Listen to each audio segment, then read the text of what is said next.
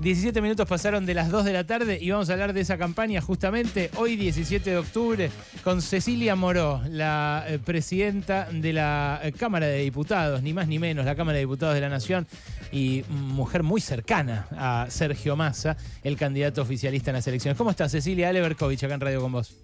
¿Cómo andas? ¿Sale bien? Bien, muy bien. ¿Cuánto hace que estamos tratando de entrevistarla, Vulcano, a Cecilia Morón? No empieces a pasar facturas ahora. Claro, ya arrancamos mal. No, no, soy la única, ¿eh? Hoy estuve con un compañero que me dijo que tiene que ir a tu programa también. Ah, bueno, qué pena que no va a venir antes de las elecciones, pues ya pasó el último antes de las elecciones. Se perdió un voto, por ahí podía convencer. No, pero te va a convencer. Bueno, ya para esta no, quizás si se tiene fe para la que viene, ahí... Verco es ahora. Eh, ¿Sí? ¿Por qué? A ver, contame, ¿por qué es ahora? A mí me parece que estamos eh, frente a una elección histórica porque es eh, una elección donde no solo estamos transitando el 40 aniversario de la democracia, sino que además se están poniendo en, discusión cosas que los argentinos teníamos ya súper saldadas. En primer lugar, por ejemplo, que las Malvinas son argentinas. Entonces no puede ser que el destino del país lo conduzca ni alguien que se declara fanático de Margaret Thatcher, ni alguien que dice que ella hubiese entregado a las Malvinas. En segundo lugar, porque los derechos conquistados no se plebiscitan, ya fueron conquistados y la sociedad argentina siempre, digamos, fue de alguna manera modelo en el mundo de ampliación de derechos. Hay cosas que no pueden estar en discusión y que yo no me imagino que el 11 de diciembre se vuelvan a rediscutir. Por llevarte a los extremos, ni la asignación universal, ni el matrimonio igualitario, ni las cosas, ni la, ni la AUH, cosas que fueron súper claras en la Argentina y que fueron además de decisiones políticas básicamente conquistas sociales. Y en tercer lugar, porque hay un discurso muy peligroso que a mi entender de alguna manera daña la democracia y la convivencia democrática, que es que los pilares de esta reconstrucción democrática que cumple nada más que 40 años fueron memoria, verdad y justicia, y que hubo un juicio histórico en el mundo como fue el juicio de las juntas militares. Dijimos nunca más, y que hoy estemos reabriendo esa discusión y dándole lugares a los genocidas para que vuelvan a ser, eh, de alguna manera, bandera de que esta dictadura cívico-militar que tanto daño y exterminio generó en Argentina fue una guerra, realmente a mí me hace mucho daño como ciudadana, más allá de, mi rol de presidente de la Cámara, de diputada, de militante, digo, nos hace mucho daño de verdad. Y desde los extremos que hoy eh, la ultraderecha expone en esta elección, están abriendo estas discusiones. Me parece que, que no está bueno de verdad, ¿no? No, en eso coincidimos 100%. De hecho, mira, no sé si lo escuchaste, mañana vamos a transmitir en vivo desde la ex ESMA. Así nos importa. me parece que, eso es lo que hay que hacer. O sea, digamos, más allá de a quién votes el domingo, en primer lugar ir a votar y en segundo lugar condenar que estas cosas estén sucediendo hoy en la Argentina. Ahora, porque no pasan un poco, no pasan un poco por las promesas incumplidas de la democracia y específicamente de este gobierno, Ceci. Te digo con, con, la con la honestidad con la que sé que hablas siempre. Berco, a ver, nosotros hicimos cosas mal. Hicimos cosas que, digamos, no deberíamos haber hecho. Como, y me hago cargo como gobierno, no, no desde lo personal. Digo, hubo cosas que nos lastimaron mucho. Digo, como la fiesta de Olivos fue un punto de inflexión en el daño a la credibilidad del gobierno. Eh, el, el, acuerdo con el fondo que dejó Macri fue terrible y nosotros, digamos, en vez de tratar de resolverlo rápidamente, el gobierno se aferró a Guzmán, que nos hizo un daño terrible. Y todo eso trae consecuencias sobre la economía de los argentinos.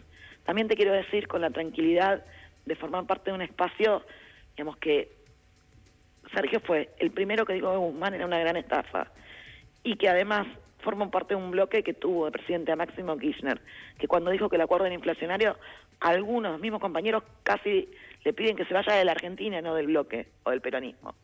Digo, hubo cosas que hicimos muy mal, pero tengo en claro que lo que está enfrente es terrible, ¿me entendés? O sea, y tengo en claro que la etapa que viene de reconstrucción de la economía de los argentinos, de reconstrucción de la vida de los argentinos, por todas estas cosas que pasaron, hay una única persona que lo puede llevar adelante en, el escenario que hoy se presenta en esta elección, y es Sergio.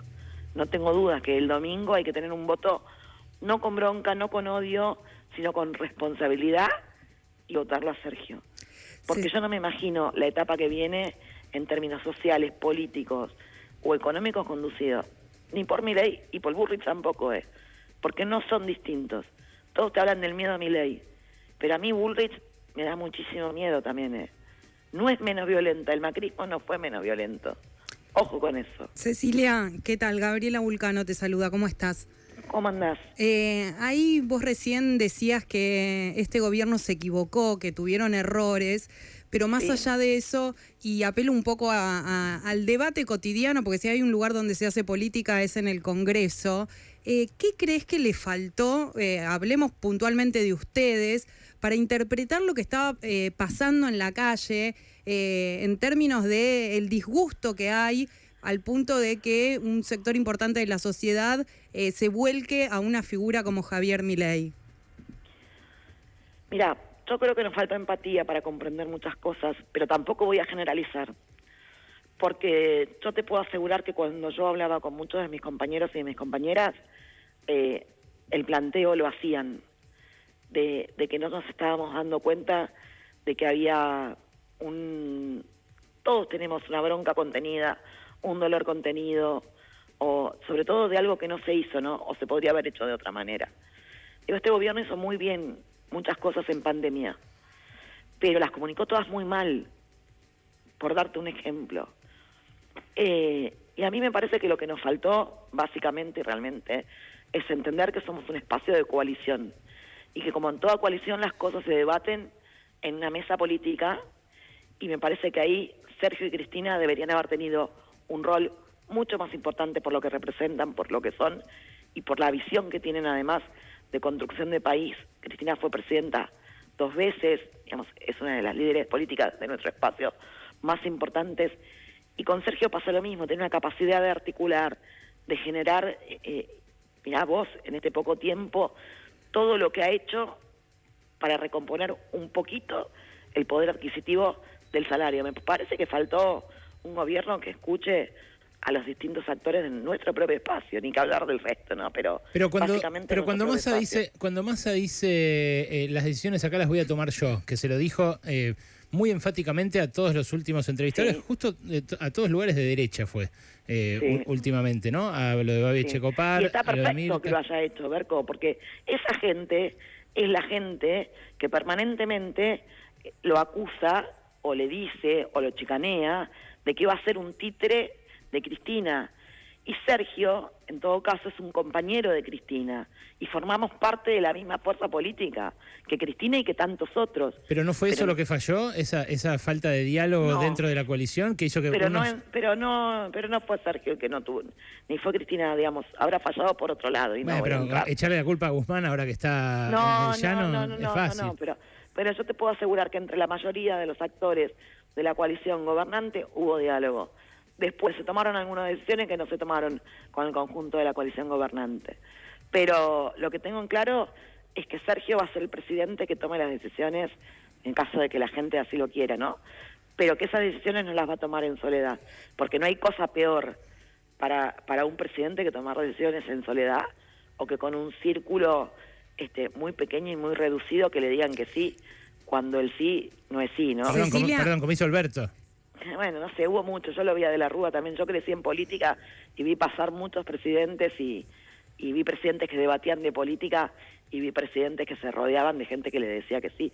Así, así le pasó a De la Rúa. Cecilia, pero aún si eh, pongamos la, la, situación de que Massa es presidente, va a ser un presidente eh, por, un, ah, por una coalición. Por eso ¿Cómo se hace para no repetir esos errores? son personalidades distintas, chicos. A ver, ustedes lo conocen a Sergio desde hace mucho. Sergio puede tener mil defectos, pero tiene una gran virtud, que es la capacidad de diálogo y la capacidad de gestión. Él labura los 24 a los 7 días de la semana, consulta con todos y cuando tiene que tomar decisiones, toma decisiones.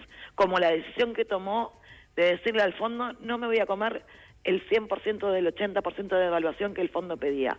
Yo lo vi a Sergio esos meses laburar intensamente y mis compañeros lo vieron y mis compañeras lo vieron, por lo menos los que estamos acá en la Cámara y los que podemos, digamos, tener la cotidianidad de ver lo que pasó en ese tiempo en la Argentina. Y yo te puedo asegurar que si la decisión hubiese estado en manos de otro, la situación hubiese sido mucho más compleja. En caso de que gane, en caso de que gane, te, lo imaginás confrontando así con el Fondo Monetario? ¿Te lo imaginás confrontando más? Me lo imagino, no tengo dudas. Sergio va a hacer eh, lo que tenga que hacer, en primer lugar, para lograr un acuerdo que termine con este proceso inflacionario, para lograr un acuerdo que no, no siga empobreciendo al pueblo argentino y además lo que sí me imagino que Sergio va a dejar la vida para tratar de juntar la guita, pagarle al fondo y sacárselo de encima. Tienen claro que si hay un, mal que los argentinos y las argentinas vivimos todos los días, es el acuerdo que nos dejó Macri con el fondo. Mm. Eh, vos decías que te da igual de miedo o de eh, precaución eh, Javier Mirey que Patricia Bullrich. ¿Crees que están de algún modo jugando en tándem o que pueden hacerlo después de las elecciones del domingo que viene? Sí, creo que tienen un mismo jefe, ¿no? Que se llama Mauricio Macri.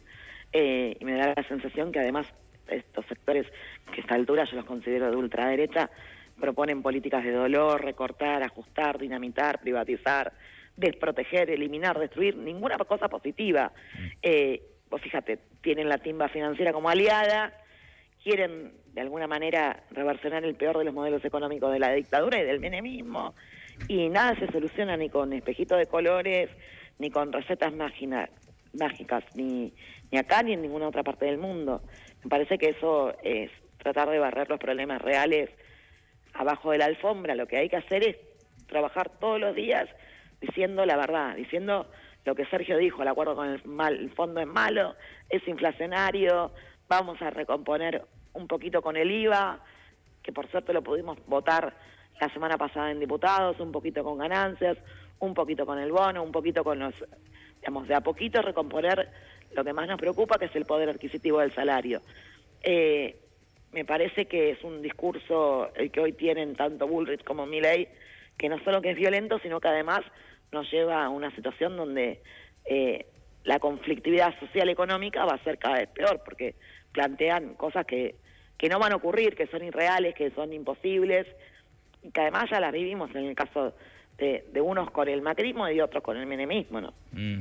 Hay algunos que cuando ven ese periplo reciente de, masa por los eh, medios, a donde fue, digamos, el recorte que hizo, a qué público eligió hablarle, al de al de eh, Checopar durante una hora, un día de corrida cambiaria fenomenal, al de eh, Mirta Legrand del fin de semana, bueno, antes a, a, TN, a, incluso a algunos periodistas que han sido muy hostiles con él creen que eh, de algún modo da por hecho el voto del kirchnerismo, como que supone que está tan espantado el kirchnerismo con la posibilidad de que gobierne mi ley que ellos lo van a votar seguro y que él lo que tiene que buscar es el de la reta, eh, el, voto así más centrista, el que históricamente eh, buscó él también.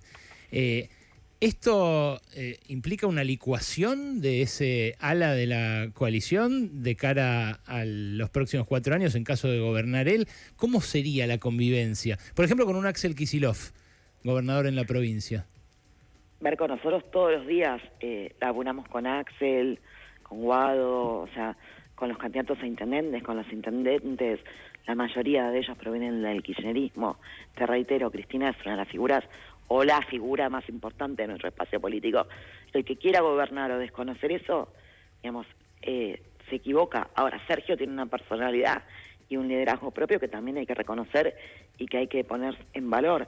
A mí me parece que lo que Sergio intenta, intentó, y todos estamos intentando estos días, es apelar a que aquella gente que no fue a votar y que está enojada con nosotros y con razón, entienda que el 22 de octubre es una elección bisagra, digamos, donde no te sacás la bronca, sino que lo que tenés que hacer es pensar cómo querés vivir la Argentina de los próximos años. Eh, me parece que, que, en definitiva nuestro gran desafío es ese. Eh, de las pasos hasta acá pasó mucha agua bajo el puente.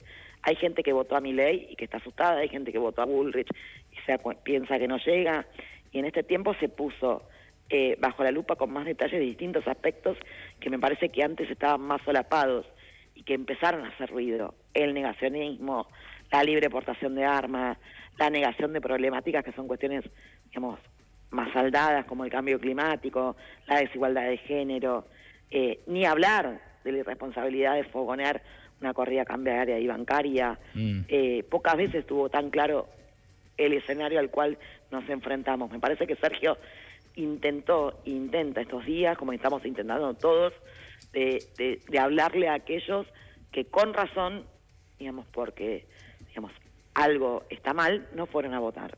Última, habló Patricia Bullrich hace un ratito y dijo eh, que Massa es el peor ministro de la historia. En este caso lo dijo eh, por el anuncio este de que va a haber un sistema para renunciar a los subsidios al transporte, algo que a mí también me sorprendió, que va a estar operativo desde el viernes y que no sé muy bien qué, fin persigue. Pero tanto de una como de otra cosa, ¿qué opinas?